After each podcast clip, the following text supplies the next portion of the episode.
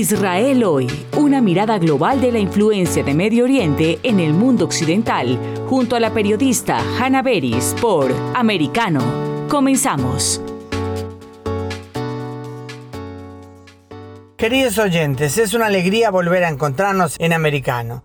Les confieso que cada semana me pregunto si podré compartir con ustedes en Israel hoy solamente buenas noticias y temas alentadores, que por cierto los hay y muchos aquí, o si me veré obligada a tratar también temas complejos y preocupantes. Lamentablemente la respuesta es clara, la segunda sobre la tensión y violencia en Jerusalén promovida por extremistas que quieren encender aquí un conflicto religioso, hablaremos con uno de nuestros entrevistados. Pero quiero aparte contarles que tras medio año de tranquilidad en la frontera con Gaza, aunque por cierto de fondo siempre tendríamos que hablar más de tensa calma, terroristas han vuelto a disparar cohetes hacia la zona adyacente a Gaza, dirigidos hacia el sur de Israel. Al respecto solo quiero recordar lo elemental, que no es titular de noticias, pero que es clave comprender cuando uno quiere saber qué es lo que pasa con la gente que vive en la zona afectada. Cuando los terroristas disparan, apuntan siempre a la población civil. Cuando Israel responde, y claro que a veces con ataques muy fuertes, lo hace hacia blancos de la infraestructura armada de Hamas y Jihad Islámico. Lo único que impide que haya en cada disparo varios muertos en Israel es el sistema defensivo cúpula de hierro, con el que Israel intercepta más del 90% de los cohetes que están en camino a impactar en una zona habitada. Gracias a que Israel dedica recursos importantes a proteger a su población, es que esos cohetes son destruidos en vuelo. Si no existiera la cúpula de hierro, caerían sobre la cabeza de la gente. Otros componentes de este mosaico que cuida vidas son las alarmas mismas, la atención que la gente les presta porque sabe que los cohetes son letales y corren pues para resguardarse. Y por cierto también los refugios mismos que el Estado ha construido en las casas para que cada uno, cada familia pueda estar protegida. Eso es lo que también esta semana ha salvado vidas en Israel. Ahora sí les cuento qué tenemos hoy en este nuevo programa de Israel hoy. La primera entrevista en dos bloques es con Jonathan Pellet, director general de la Cancillería israelí para América Latina, quien analiza primero qué ha estado pasando estos días en la mezquita de Al-Aqsa y luego aborda el tema de las relaciones entre Israel y América Latina. Luego conversamos con el doctor Ranan Rain, catedrático de estudios hispanoamericanos en la Universidad de Tel Aviv, un israelí nativo del país sin raíces latinas que nos explica el porqué de su amor por la historia de nuestro continente y de España, por cierto, y el idioma de Cervantes. Y para terminar tenemos al ingeniero Avi Kashtan, fundador y director de la compañía tecnológica Six Gill. Les explico ante todo el nombre. Six Gill es el nombre de un tiburón que vive en aguas profundas. ¿Y por qué la lógica? No porque esto sea una clase de oceanografía, sino porque la tecnología que desarrollaron en Six Gill identifica fraudes y atentados que se planean en la así llamada Dark Web y en la Deep Web, o sea, allí abajo me explicó una vez Avi Kastan, lo que vemos de Internet, lo que es público y abierto, es una pequeña puntita del iceberg. En realidad hay cosas mucho más profundas y, por cierto, también peligrosas. Su tecnología ha sido eh, reconocida mundialmente a diversos niveles, también por parte de la UNESCO, porque logra realmente cosas buenas. Esto es, pues, por hoy, el adelanto de qué es lo que tenemos en el nuevo programa de Israel Hoy. Israel Hoy está disponible para ti cuando quieras. Accede a toda nuestra programación a través de nuestra aplicación móvil americano. Descárgala desde Apple Store o Google Play y mantente informado con nosotros. Es un gusto tener en la línea a Jonathan Pellet, director general de la Cancillería israelí para América Latina. Yoni, ¿cómo estás? Eh, gracias por acompañarnos. Shalom, Hanna, mucho gusto. Gracias por eh, tenerme. Bueno, y no puedo dejar de mencionar que tu cargo anterior fue embajador en México. Eh, no tengo ninguna duda que entre nuestros oyentes aquí en Americano hay no pocos eh, mexicanos, así que, bueno, puede acá mandarse un saludo directo, ¿verdad, Yoni? Sí, saludo a todos en México y acabo de volver de ahí hace tres, cuatro días. Ah, bueno, muy bien. Y esto eh, evidentemente sale en Estados Unidos, pero con audiencia de diferentes países eh, latinoamericanos, así que te puedes sentir cerca porque aparte tu conocimiento del continente data de hace mucho tiempo. Quien sigue los telediarios, quizás, ¿verdad? Los noticieros, Israel irrumpe a la mezquita de Al-Aqsa, santuario sagrado del Islam, y parece toda una represión de la policía para socavar la, normalidad de los rezos musulmanes. Pero nosotros sabemos que la realidad es otra, o sea que el, orden de las cosas es diferente. La policía se ve obligada a entrar a reprimir cuando desde el santuario sagrado para el Islam, radicales usan mal uso, eh, hacen mal uso, perdón, del mismo. ¿Cómo, ¿Cómo explicarías tú qué es lo que está pasando? En primer lugar, yo empezaría con eh, eh, describir a todos, creo que mucha gente no está consciente de las circunstancias em, de una situación en la cual viven tres religiones bajo un país democrático en lugar muy, muy pequeño, sagrado para todos, en lo cual es eh, responsabilidad de cualquier gobierno, en este caso no es eh, la excepción del gobierno israelí, de un país democrático, de mantener el orden, mantener la libertad de culto, eh, mantener la libertad de, de rezo a todos, en un país donde realmente conviven todas estas religiones en una manera muy pacífica, porque es la única democracia en el Medio Oriente. Ahora estamos en un periodo muy delicado en lo cual estamos festejando las tres religiones eh, monoteístas, eh, sus fiestas eh, de Pascua, de Pascuas y de Ramadán. Y agregando todo, a todo eso, tenemos elementos extremistas y mucha incitación que viene por estas partes, principalmente musulmanes radicales, que están tratando de hacer cualquier cosa para eh, romper este, esta fibra tan delicada entre las tres religiones.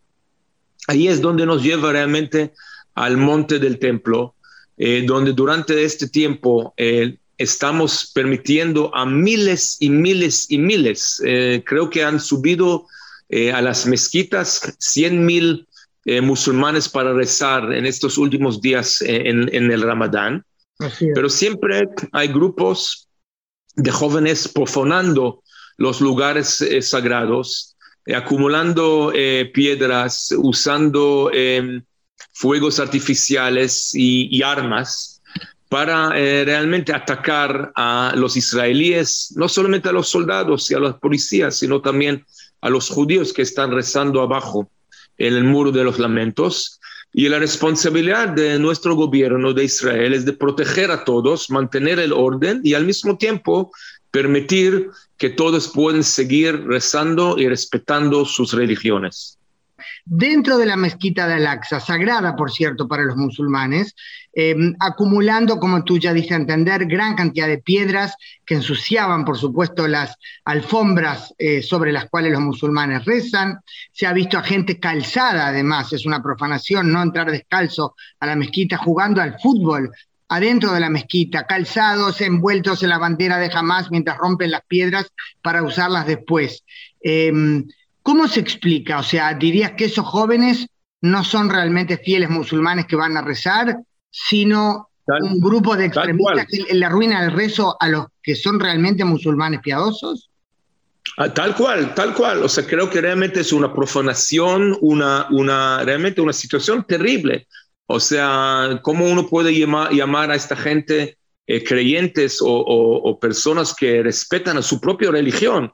Ni hablar de los judíos que están rezando abajo en el, muro de los lamentos, pero esta gente solamente busca, eh, incitar, em, ser violentos, están realmente tratando de, provocar violencia, disturbios em, y dar una mala imagen a, Israel sin tomar en cuenta que ellos están, ellos están en, sus propias eh, acciones profanando a su religión, a sus mezquitas. Eh, es una barbaridad, no tengo otra palabra para, para eh, describirlo. Y lo que más realmente triste de todo esto es que el mundo y los medios de comunicación a través de este fake news, la incitación, eh, ven, ven los disturbios como son, sin ver exactamente quién los provoca ¿Por qué y en qué manera tan, eh, tan barbárica lo hacen?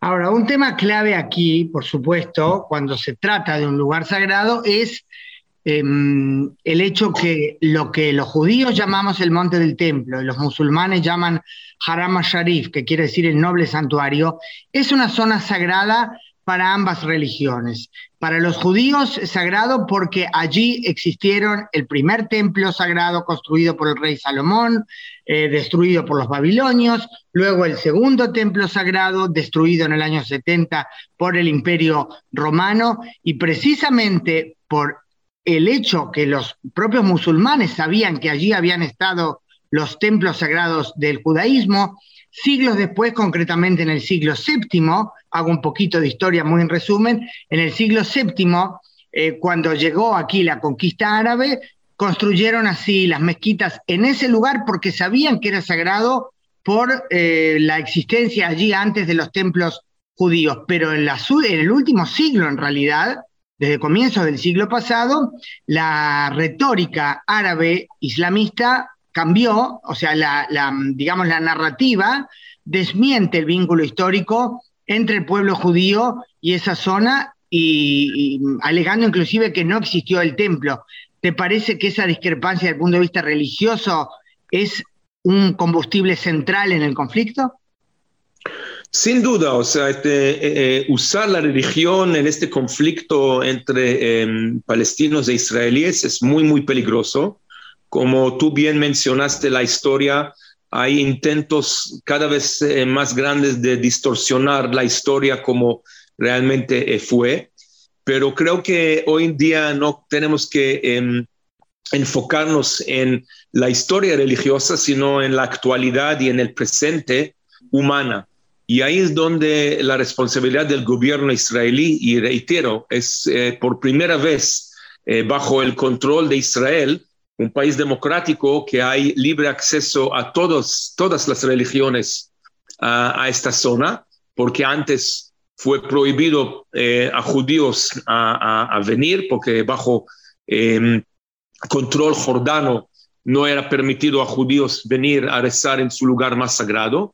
Hoy en día está abierto a todos y la responsabilidad es mantener el orden y no dejar a estos extremistas a profanar eh, los sitios y peor todavía, causar eh, e incentivar violencia y agresiones contra em, aquellos todos que quieren realmente solamente rezar en paz y respetar a los lugares santos. Y sin duda el desafío es, por un lado, actuar con firmeza ante los terroristas, y recordemos, por ejemplo, el domingo último hubo pedreas autobuses de pasajeros que estaban en camino al Muro de los Lamentos, hubo em, ataques a judíos religiosos que estaban en camino a orar. Por un lado, pues mano firme contra todos estos elementos, porque de lo contrario la situación se pierde el control más aún, y por otro, tratar de calmar y no de crear una escalada, ¿verdad? Absolutamente, y por supuesto el componente aquí muy peligroso es la incitación, es el, realmente el abuso de las redes sociales, la difusión de fake news em, que están incitando a los jóvenes, em, a llamando a los a venir a salvar eh, eh, las mezquitas cuando hay, hay docenas de miles de, musulmanes eh, rezando ahí en una manera pacífica. Esto es realmente lo que, duele, ver esta incitación, estos elementos extremistas que, logren realmente romper esta em, coexistencia eh, tan frágil entre las religiones en un lugar tan, tan, eh, y en un momento tan delicado. Sin duda, un gran desafío. Ioni, vamos a hacer una pausa aquí y abordar otro tema sobre tu especialidad por, como director general eh, para América Latina. Yo soy Hanna Beris en Americana. Israel hoy está disponible para ti cuando quieras. Accede a toda nuestra programación a través de nuestra aplicación móvil americano. Descárgala desde Apple Store o Google Play y mantente informado con nosotros. En breve regresamos con más Israel hoy, junto a Hannah Beris por Americano.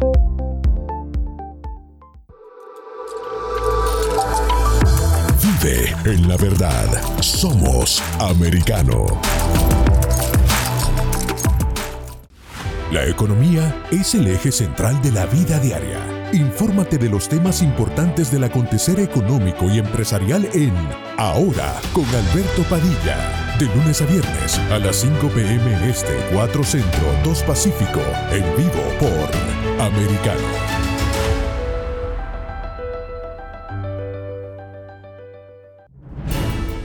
Ahora con Alberto Padilla está disponible para ti cuando quieras. Accede a toda nuestra programación a través de nuestra aplicación móvil americano. Descárgala desde Apple Store o Google Play y mantente informado con nosotros. Siempre en la verdad. Somos americano. Los hechos relevantes que ocurren en Estados Unidos, Europa, Asia y Medio Oriente, vistos con la mirada experta de la internacionalista Lourdes Subieta en Así está el mundo. De lunes a viernes, 11 a.m. Este, 10 Centro, 8 Pacífico, en vivo por Americano.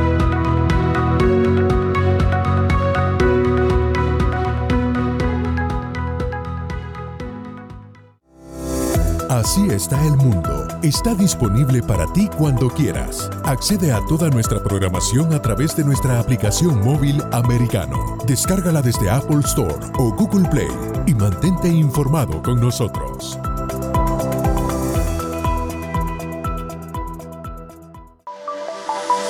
Siempre en el saber. Vive en la verdad. Somos americano.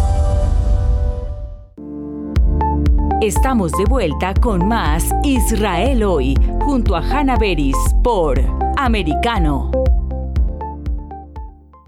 Aquí estamos nuevamente con Jonathan Pérez, director general del Ministerio de Relaciones Exteriores de Israel para América Latina.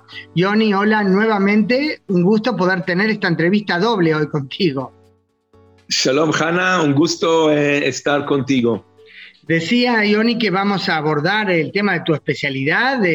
ya conocías, por supuesto, bien el continente latinoamericano de antes, de cargos anteriores, y ahora tienes a tu cargo, de hecho, todo lo que es las relaciones con América Latina, habiendo, por supuesto, dentro de tu Dirección General para América Latina, diferentes secciones, ¿verdad?, por regiones. Recuérdanos, ante todo, Ioni, por favor, cuáles son tus antecedentes de de vínculos con América Latina, aparte de embajador en México, ¿qué otros cargos eh, has eh, tenido relacionados al continente? En primer lugar, yo no diría que soy un especialista o un experto, pero sí un estudiante del continente. He tenido la fortuna, el, realmente eh, el honor de servir en Argentina hace como 25 años. este fue mi primer puesto en América Latina.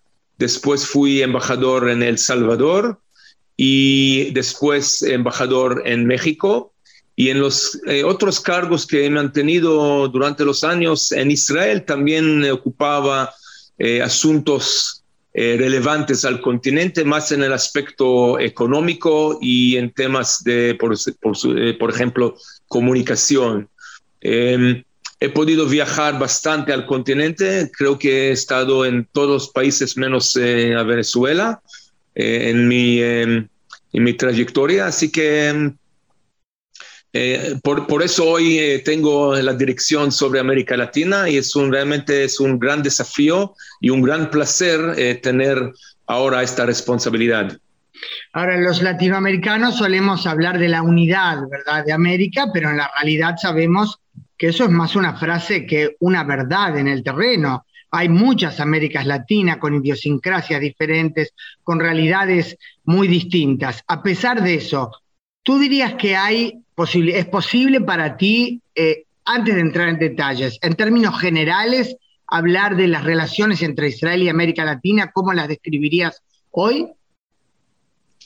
Sí, yo creo que en cierta manera un eh, denominador común a todos los países de América Latina, a pesar de lo que tú mencionaste, sus, eh, em, eh, las diferencias, una cosa que sí em, es común para todos es la buena relación con Israel histórica. el hecho de que Israel está percibido en una manera positiva en el continente porque compartimos los mismos valores, em, los mismos desafíos de desarrollo, em, hay una empatía cultural, em, tenemos en cierta manera el mismo espíritu eh, latino, si quiere, eh, se puede decir. Eh, israelíes no somos latinos, pero sí tenemos mucho en común con la mentalidad latina en América Latina. Como usted sabe, ustedes saben, muchísimos israelíes hablan el idioma por haber viajado en el continente o por haber visto las, las telenovelas. Entonces, una, un interés, una curiosidad, una afinidad y una amistad entre Israel y América Latina, y esto eh, implica, em, o sea, o, eh, incluye a todos los países de América Latina. Ahora, más allá de lo natural que es que hay diferentes encares, también posiciones políticas variadas en cada país respecto a miles de temas con los que cada ciudadano lidia, eh, yo me atrevería a decir que concuerdo con tu apreciación eh, de esa generalización sobre la buena percepción de Israel a nivel de pueblos, pero cuando se trata de gobiernos, de regímenes, ya es más complicado, ¿verdad? Tú mencionaste a Venezuela como el único país que no visitaste. Sabemos lo que pasa en las relaciones con Venezuela desde hace años, ya desde Hugo Chávez, ¿verdad? Eh, es complejo, o sea, no con todo el continente en realidad hay hoy buenas relaciones. Es cierto, eh, yo me refería realmente a la relación con los pueblos. Creo que al final es lo que cuenta, porque regímenes eh, van y vienen, los pueblos se quedan, ¿no? Lo mismo se puede decir también con nuestros vecinos en el Medio Oriente.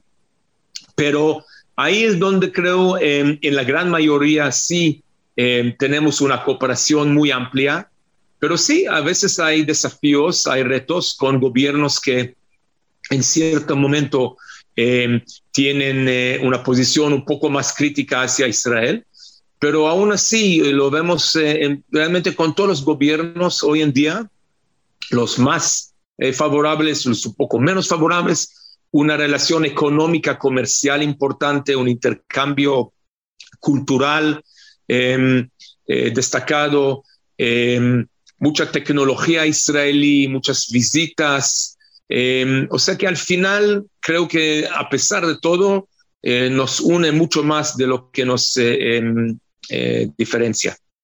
Ahora, en el medio de todo este mosaico, me imagino que hay desafíos nada sencillos, ¿verdad?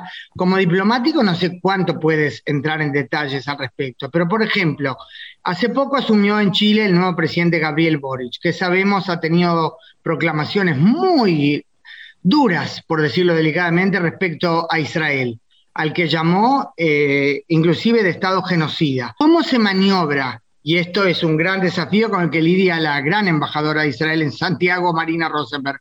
¿Cómo se desafía entre el deseo de tratar de dejar puertas abiertas y de acercar?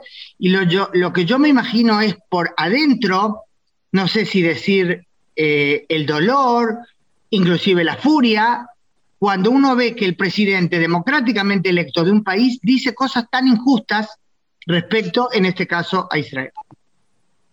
Sin duda es un reto para nosotros, pero hay que mirar y evaluar qué podemos nosotros como Israel contribuir a Chile o a otros países si realmente les conviene tener una relación con Israel. Y ahí es creo donde nosotros tenemos que, que, seguir insistiendo que Israel no solamente comparte con ellos eh, los mismos valores e intereses, a pesar de, las diferencias políticas, sino que también es un aliado, un socio en temas económicos, comerciales y más que todo tecnológicos. Em, y Chile no es diferente a cualquier otro país. Em, necesita em, tener este, esta, esta eh, relación con Israel porque es a beneficio a ambos países, ambos eh, pueblos. Esto es lo que tenemos que destacar y, seguir eh, luchando eh, como siempre hemos hecho, estrechando los lazos culturales, em, los, em, la relación entre los pueblos. Em, y yo creo que al final esto es lo que va a definir la relación entre ambos países. Un poco el cuadro general, Ioni. ¿Cuántas embajadas latinoamericanas hay en Israel, recordemos, y cuántas están en Jerusalén? Bueno, en, Israel hoy eh, tenemos 15 embajadas em, de América Latina, eh, de los cuales dos de Guatemala y de Honduras tienen su sede en Jerusalén. Por supuesto que nos gustaría ampliar este número. Em, vale em, recordar a, todos que hasta 1980 eh, teníamos en, Jerusalén 32 embajadas de, todo el mundo. En su momento tuvimos también embajadas de El Salvador, de Costa Rica, de Paraguay. Entonces hemos tenido más embajadas en Jerusalén. Actualmente son de Guatemala y de Honduras. Pero lo importante realmente es tener estas embajadas para seguir profundizando y, las relaciones bilaterales entre estos países eh, y el Estado de Israel. Lo que estamos viendo últimamente también es eh, más oficinas eh, económicas, comerciales o de innovación siendo abiertos en, Israel. Brasil ha, abierto una oficina así, Colombia, Ecuador está por abrir una oficina de innovación en Israel. En fin, vemos una tendencia muy positiva de eh, una, un aumento en, la relación bilateral em, y principalmente en temas económicos y em, comerciales y tecnológicos entre estos países e Israel. Eh, si hay 15 embajadas latinoamericanas en Israel, ¿quiere decir que hay 15 embajadas de Israel en América Latina? o no siempre funciona exacto. Yo sé que hay embajadores en determinadas capitales que son concurrentes también entre otros gobiernos, como si, por ejemplo, el embajador Joel Maguen en Montevideo es también concurrente ante Asunción. Así es, no, no, no coincide 100% porque nosotros tenemos 13 embajadas y un consulado en América Latina, eh, porque hay algunos países que mantienen aquí una embajada y nosotros como tú bien, mencionaste, no tenemos una presencia física. Eh, El Salvador y Paraguay son exactamente los, los dos ejemplos eh, que tienen embajada en Israel y nosotros en este momento, por razones más que todo económicas, no hemos tenido que cerrar nuestras embajadas ahí. Va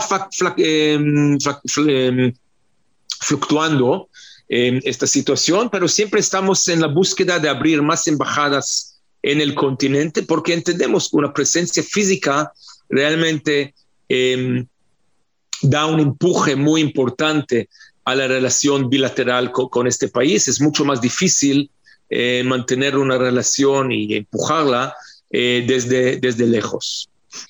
Eh, Johnny, dentro de muy poco Israel estará celebrando un nuevo aniversario de su independencia, 74 años.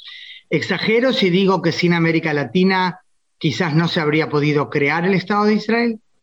Sin los Para nada una es, es correctamente, es muy, muy correcto. Em, creo que ahí tenemos una gran deuda em, y una gran admiración y gratitud hacia América Latina, porque de hecho, 13 eh, de los 33 países que votaron en favor eh, de la creación de, un Estado eh, eh, judío en 1947 eran de América Latina y no olvidamos este apoyo tan importante. Y esto se ha manifestado a lo largo de estos 75 años, de hecho, de una relación interrumpida con estos países y con creo una, una relación, como yo mencionaba antes, em, muy buena, muy amplia, eh, a beneficio de, de, ambos lados. ¿Qué le deseas, pues, a tu país, a Israel, en este nuevo cumpleaños? ¿Y qué le deseas a América Latina desde tu cargo eh, diplomático en la Cancillería israelí? Empezaría con América Latina. Eh, yo diría, en primer lugar, estamos por festejar 70 años de relaciones con México, em, próximamente también con Brasil.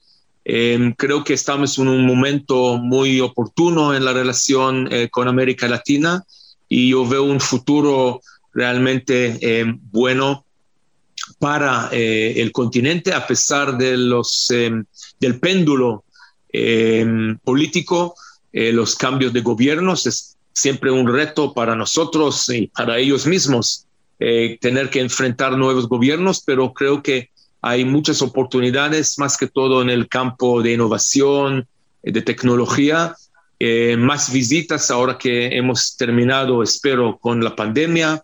Eh, tuvimos hace poco eh, una visita del presidente de Colombia, estamos a vísperas de una visita del presidente de Ecuador y de muchos otros dignatarios, así que yo creo que en ese sentido vamos bien con América Latina.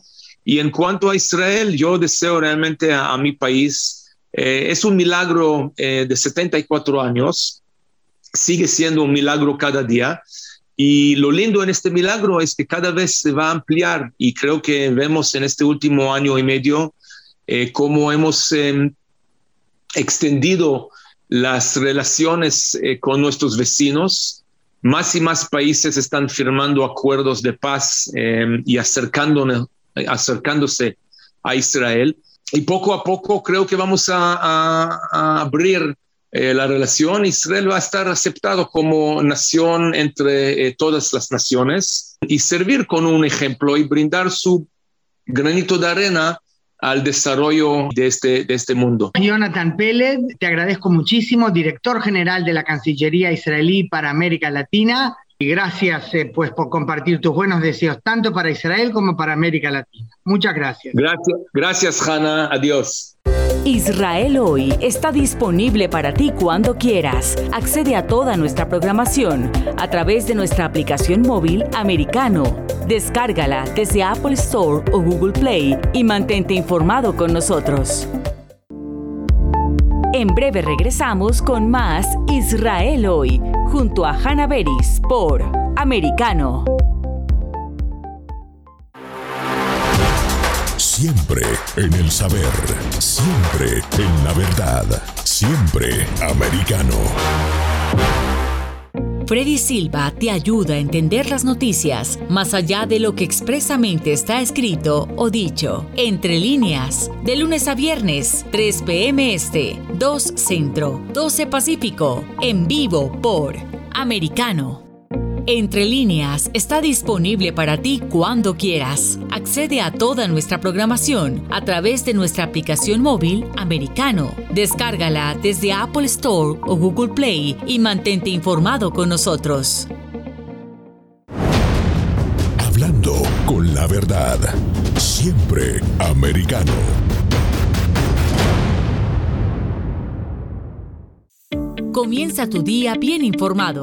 De mañana con Americano. Junto a Gaby Peroso y Jolly Cuello, quienes te presentan la revista informativa de las mañanas. Conéctate con nosotros en vivo de lunes a viernes de 7 a.m. Este, 6 Centro, 4 Pacífico por Americano. De Mañana con Americano está disponible para ti cuando quieras. Accede a toda nuestra programación a través de nuestra aplicación móvil Americano. Descárgala desde Apple Store o Google Play y mantente informado con nosotros.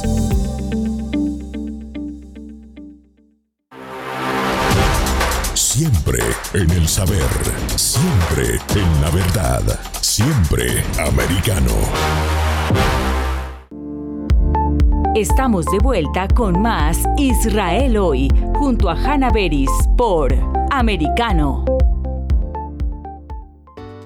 Es un gran gusto tener con nosotros al doctor Ranan Raim, catedrático de Historia Hispanoamericana y Latinoamericana en la Universidad de Tel Aviv. Hola Ranan, ¿qué tal? Gracias por estar con nosotros. Hola, ¿qué tal? ¿Cómo estás? Muy bien, a mí me fascina entrevistar a alguien que es nacido en Israel, Sabra, sin raíces latinas, que domina a la perfección el español, pero tiene acento israelí en el idioma de Cervantes. Eso es, es, muy singular. Ranan, ¿de dónde un joven israelí sin raíces latinas eh, decide sumergirse en este mundo hispanoamericano, español y más aún a nivel académico, a fondo, estudiando la historia, en fin? No es solamente como tantos israelíes nacidos aquí que simplemente se mueren por la música latina o les fascina cuando alguien les habla en hebreo con acento sudamericano. Sí, es cierto. Eh, la verdad es que antes de empezar mis estudios en la universidad, yo no sabía ni una palabra en español. Eh, y mi atracción por temas eh, españoles y latinoamericanos viene de la influencia de dos profesores míos en la universidad. uno era Shlomo Benami, un historiador de España que luego se hizo embajador de Israel eh, en España y después eh, eh, ministro de Relaciones Exteriores del país.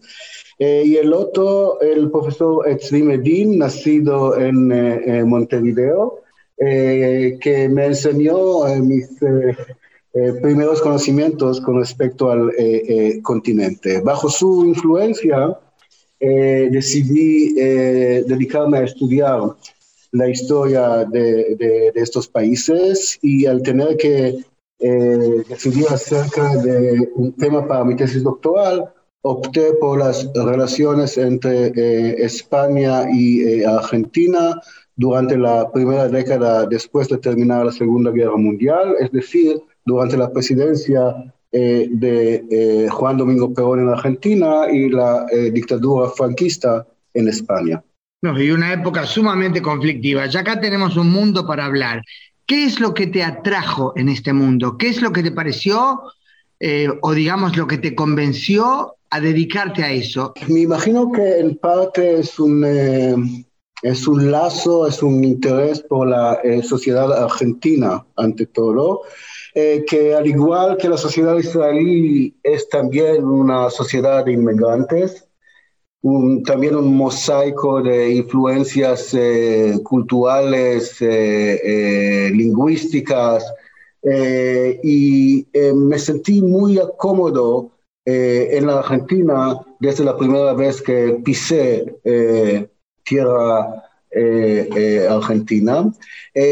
además, el hecho de que durante mis estudios en la universidad me casé con una, una estudiante nacida en Buenos Aires, y que sigue teniendo eh, familiares eh, en esta ciudad, eso también influyó en crear así un lazo emocional mío eh, con la Argentina. Y después, a lo largo de varias décadas, al estudiar distintos aspectos de la sociedad argentina, pero también de otros países del Cono Sur y de España, me hice eh, amigo de muchos eh, eh, colegas, otros estudiosos en este, estos países y así seguimos trabajando juntos porque la empresa académica es una empresa colectiva, no es que un solo individuo avanza en el estudio de una temática u otra, sino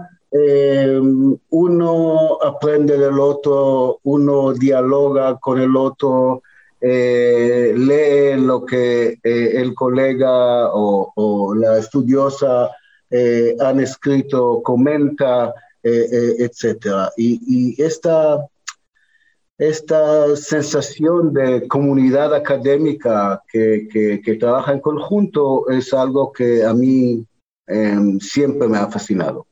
Yo te escucho en este tan buen idioma español y me acuerdo que David Ben Gurión, que en paz descanse, el fundador de Israel, aprendió español para poder leer el Quijote en eh, la versión original. ¿Cuánto tiempo te llevó a ti aprender español? ¿Hace cuánto que empezaste?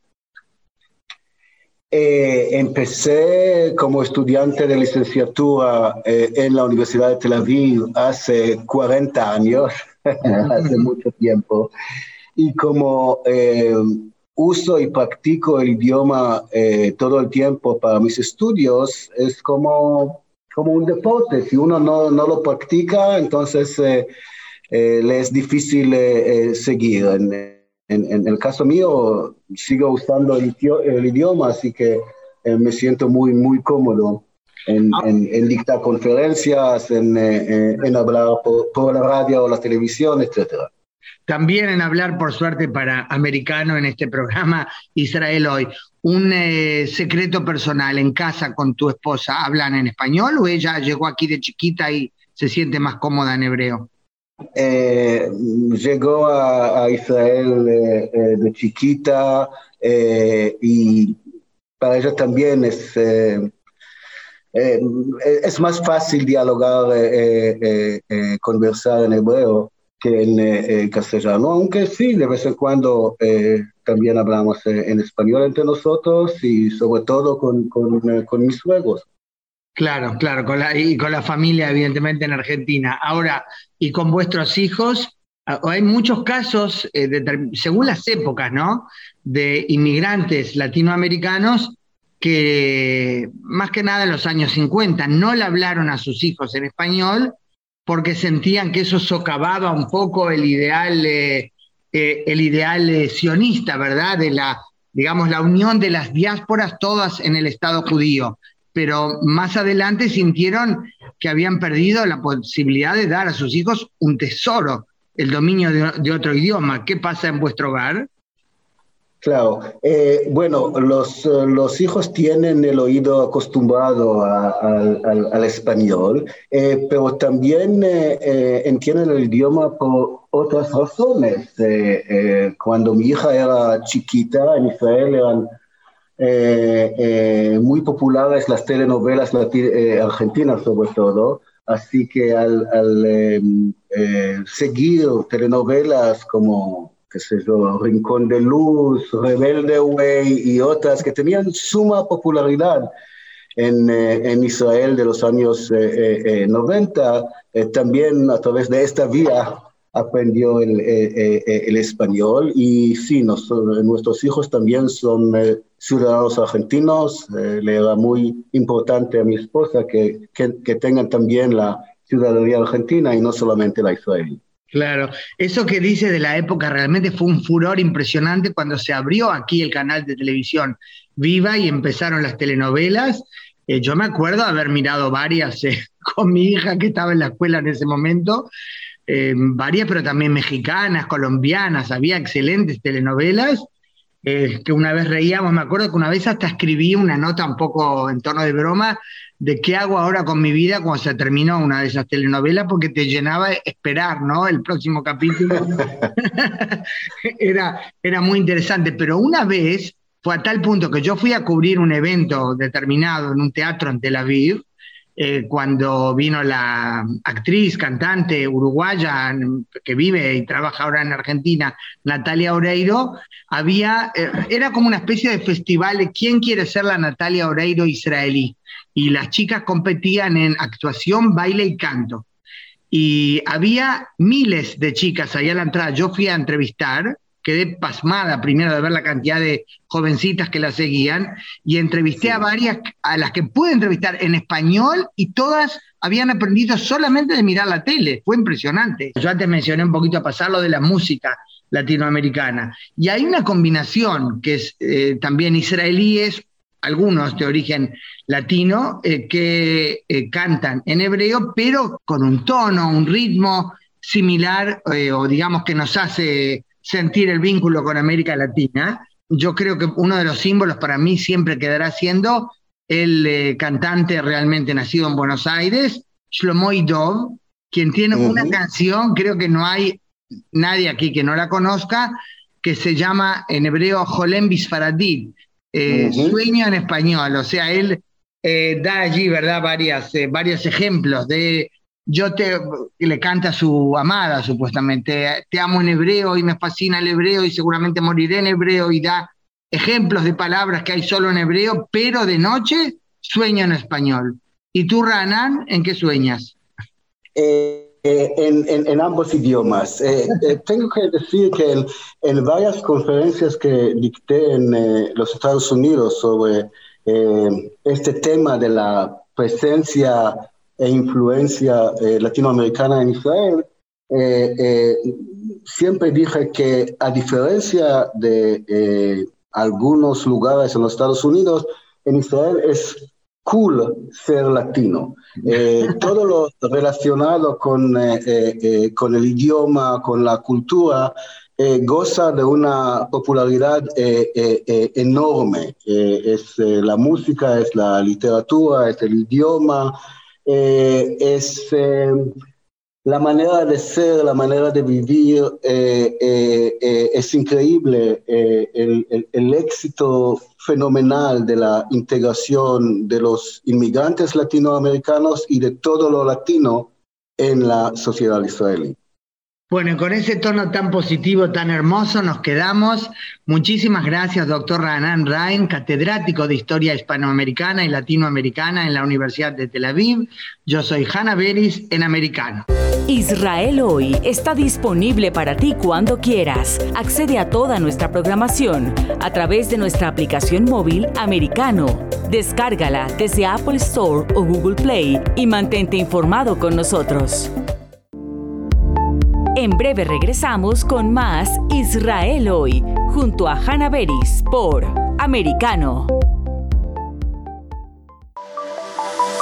Siempre en el saber. Vive en la verdad. Somos Americano. Infórmate con Lucía Navarro de los temas importantes del día que impactan tu vida. Únete a Actualidad Noticiosa de lunes a viernes a partir de las 7 pm, 6 Centro, 4 Pacífico por Americano. Actualidad Noticiosa está disponible para ti cuando quieras. Accede a toda nuestra programación a través de nuestra aplicación móvil americano. Descárgala desde Apple Store o Google Play y mantente informado con nosotros.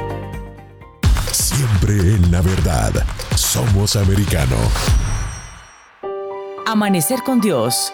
Un programa que nos invita a reflexionar sobre los temas espirituales que no podemos pasar por alto. De lunes a viernes, en vivo, 6 a.m. Este, 5 Centro, 3 Pacífico, por Americano.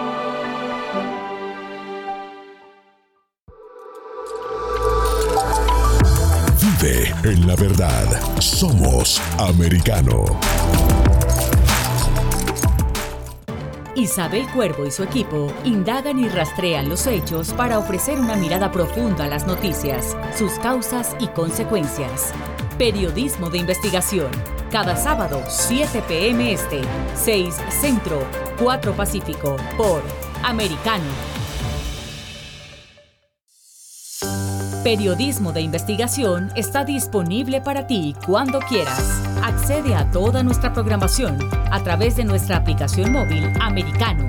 Descárgala desde Apple Store o Google Play y mantente informado con nosotros. Somos americano.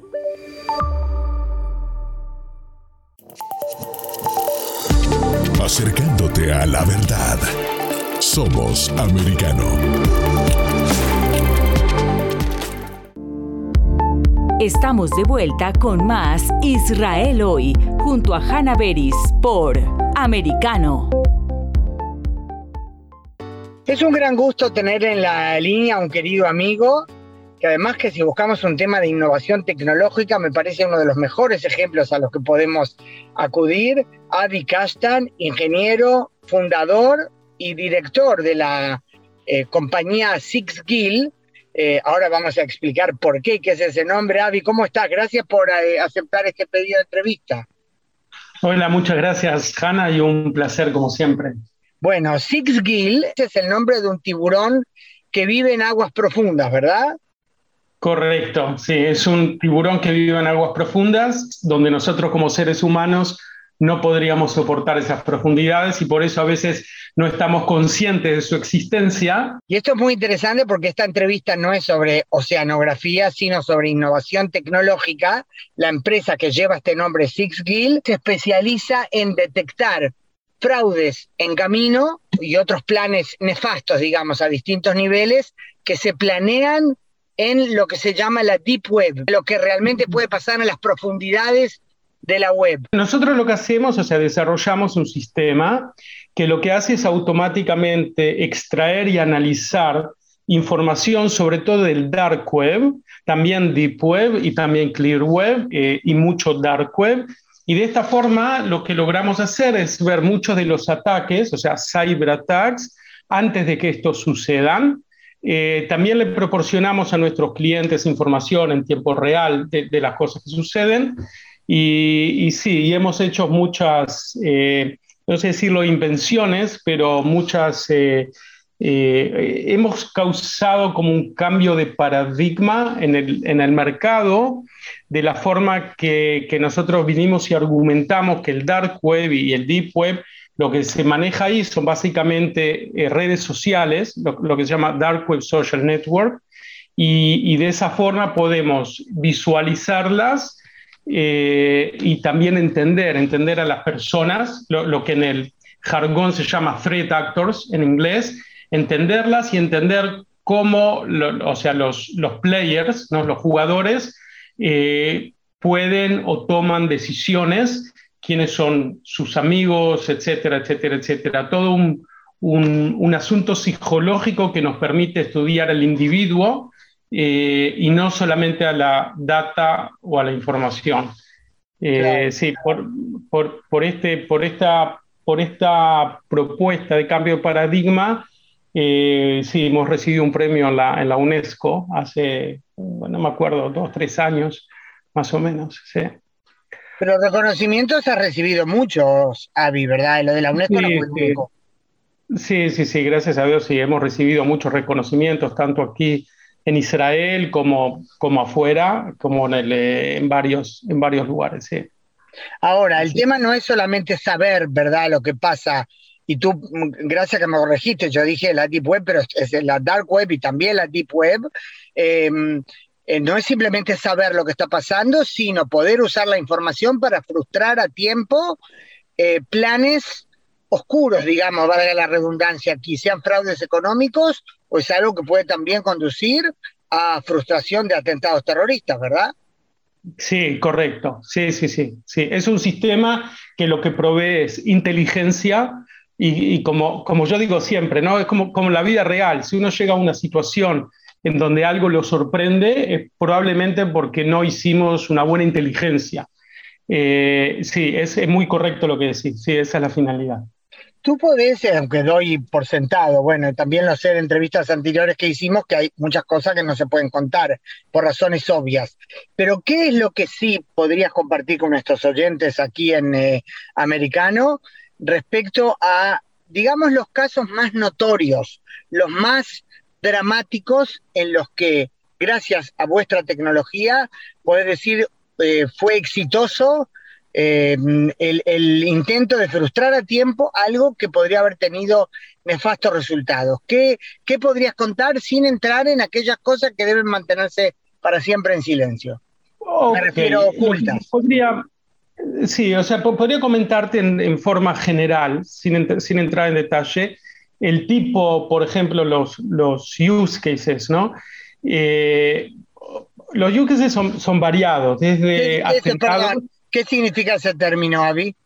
Eh, los, los, casos de uso, ¿no? Casos de ah. uso de, de, los clientes. O okay, sea, ¿para sí. qué lo usan? Sí, o sea, ¿qué tipo de crímenes o qué tipo de casos eh, tratan de, eh, o sea, que no sucedan, ¿no? Bloquear uh -huh. y anteponerse.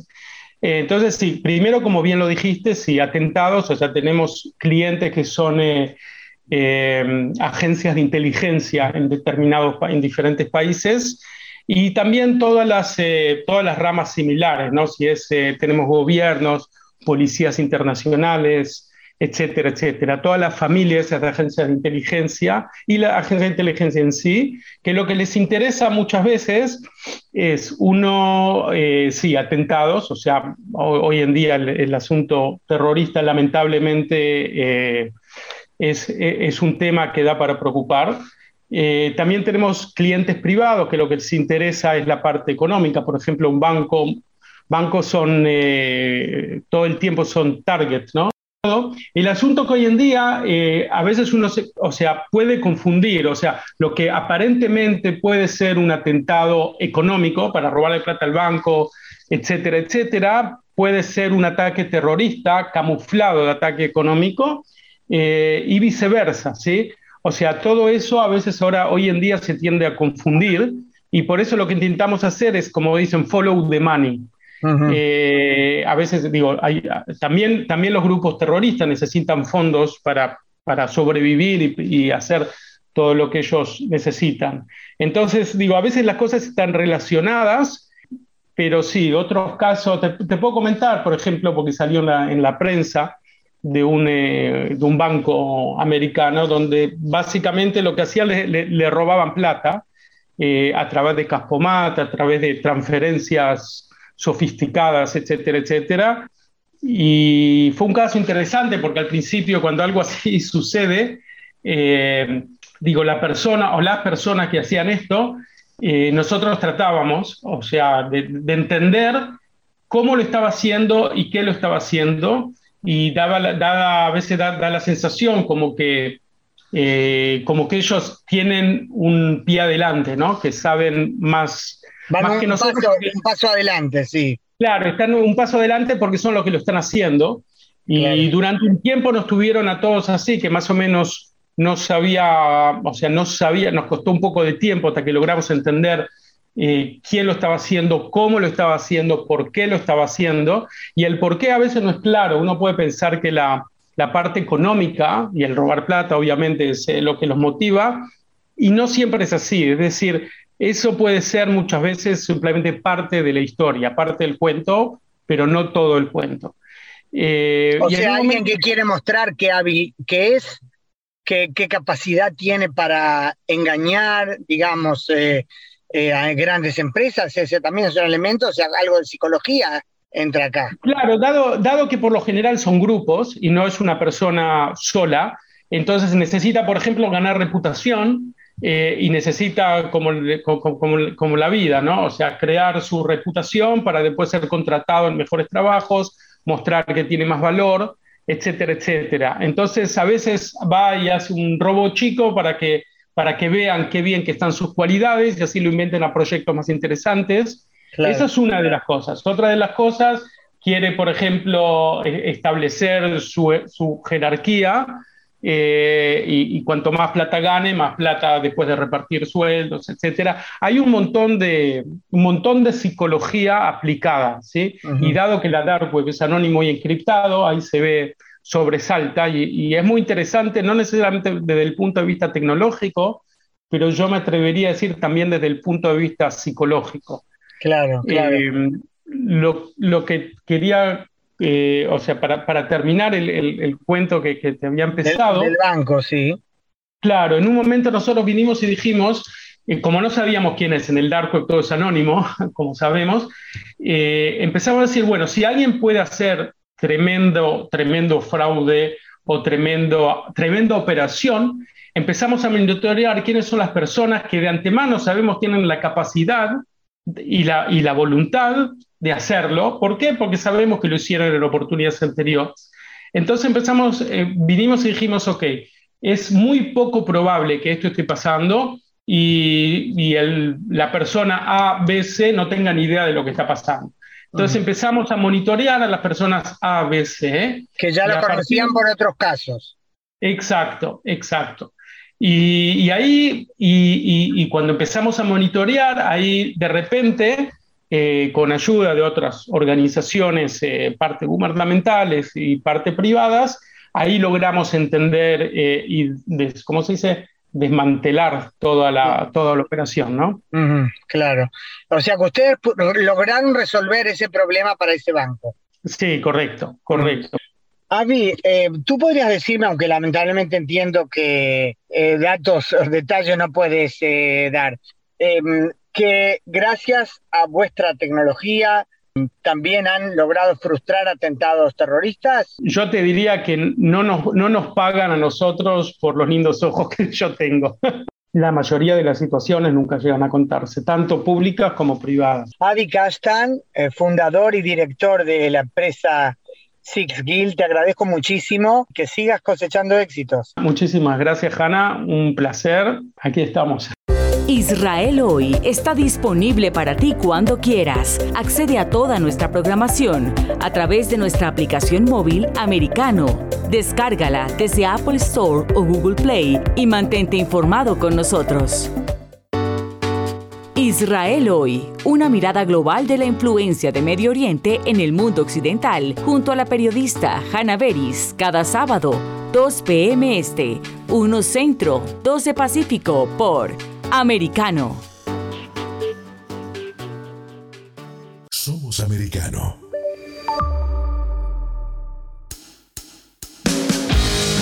Donde vive la verdad. Somos americano.